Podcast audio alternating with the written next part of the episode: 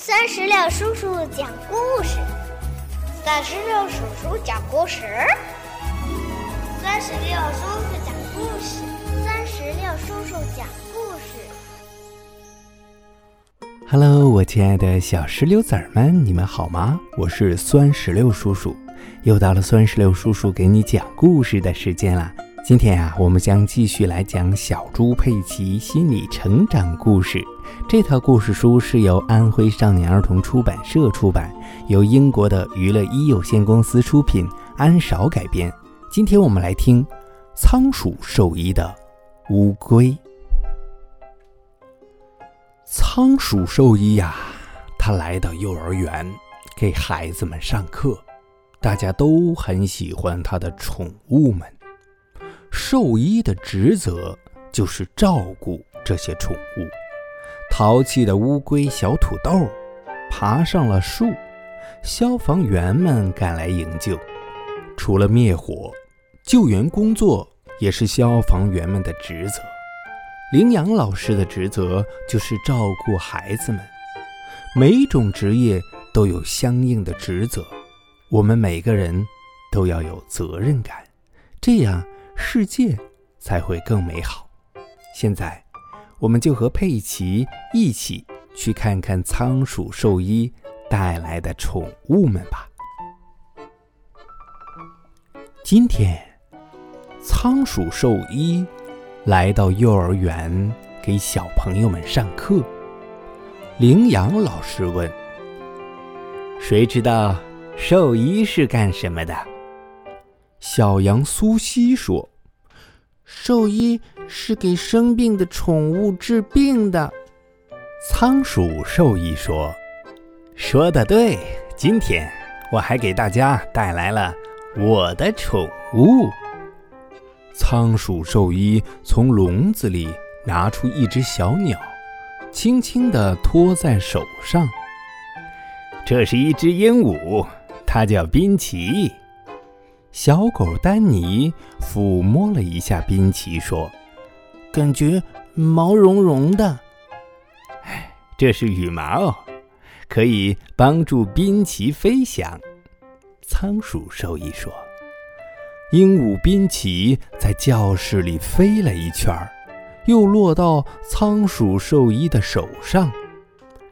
谁能告诉我，滨奇依靠什么？”来保持健康呢？佩奇说：“宾奇需要吃东西。”小象艾米丽说：“它需要喝水。”小羊苏西说：“还要呼吸新鲜空气。”仓鼠兽医说：“大家说的都很好。接下来我再给你们看一个宠物。”他从盒子里拿出了一只乌龟。他说：“这只乌龟的名字叫小土豆。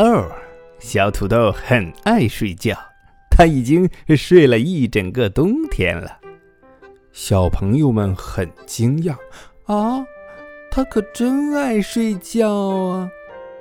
小羊苏西问：“它为什么要背一个壳？”仓鼠兽医说：“因为这个壳就是它的家呀。当它感到害怕的时候，它就会躲进壳里。”苏西用手指轻轻地碰了碰小土豆，小土豆果然嗖的一下缩进了壳里。佩奇问：“那么小土豆几岁了呢？”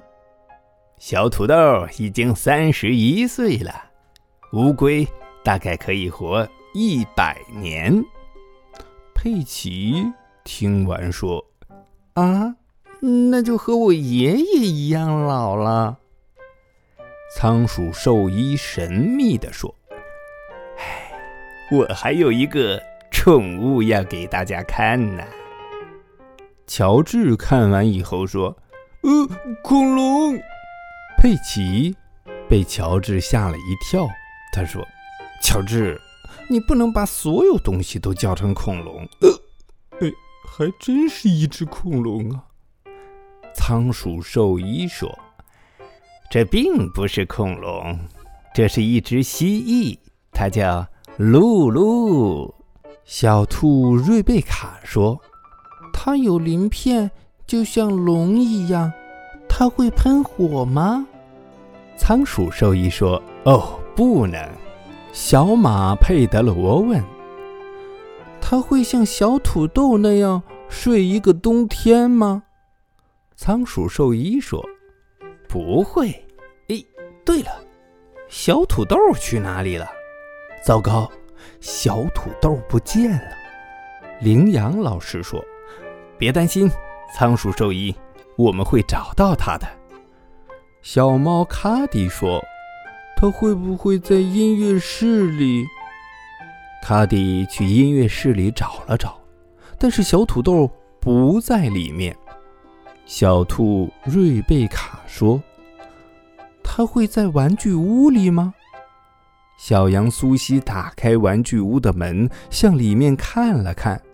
苏西说：“小土豆不在这里。”大家把教室里都找遍了，还是没找到小土豆。狐狸费雷迪叫起来：“嗯，我闻到小土豆的气味了，往这边走。”费雷迪的嗅觉非常灵敏。于是大家跟着费雷迪一直走到教室外面。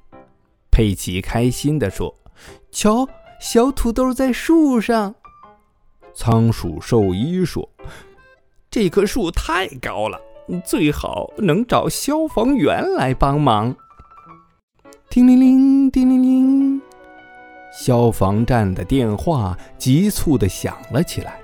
消防员兔子小姐接起电话。这里是消防站，哪里着火了？仓鼠兽医焦急地说：“我的小土豆爬到树上去了。”兔子小姐说：“不用担心，我们马上就到。”放下电话，兔子小姐立刻启动警报：“紧急情况！紧急情况！乌龟爬到树上去了！消防员们准备出发！”消防车一路开得飞快，很快就抵达了幼儿园。消防员们启动升降梯，请大家后退。兔子小姐乘着升降梯慢慢升高，最后终于到达小土豆所在的树枝旁。兔子小姐向小土豆说：“小土豆，快过来！”说着。她把小土豆稳稳地托在了手里，孩子们欢呼起来：“太棒啦！”兔子小姐把小土豆还给了仓鼠兽医，仓鼠兽医感激地说：“谢谢谢你们，兔子小姐。”兔子小姐说：“不用客气，这是我们的本职工作。”仓鼠兽医听完，接着说。呃，我的本职工作就是照顾这些宠物。好了，小朋友们，我们今天的小猪佩奇的故事就讲完了。在今天的故事后面呀，有一只小猪佩奇的宠物，你猜是一只什么呢？而且呀，这只小宠物还需要你来帮它连线。连完线，它就变出来了。哼，如果你想看它的小宠物，也想连线做这个游戏的话，那就赶紧让爸爸妈妈扫描我们页面当中的二维码，直接扫码下单，把这套书带回家。你说好吗？另外啊，酸石榴叔叔也想请你帮一个忙，就是把我们这个小猪佩奇的故事音频发到微信群或者是朋友圈，让更多的你的小伙伴们一起来听小猪佩奇的故事。你觉得好不好？如果觉得可以，那就赶紧动动手指行动起来吧。好了，今天的故事就到这儿了，让我们共同期待下一个精彩的故事吧。拜拜，拜拜。更多精彩故事尽在酸石榴微信公众账号。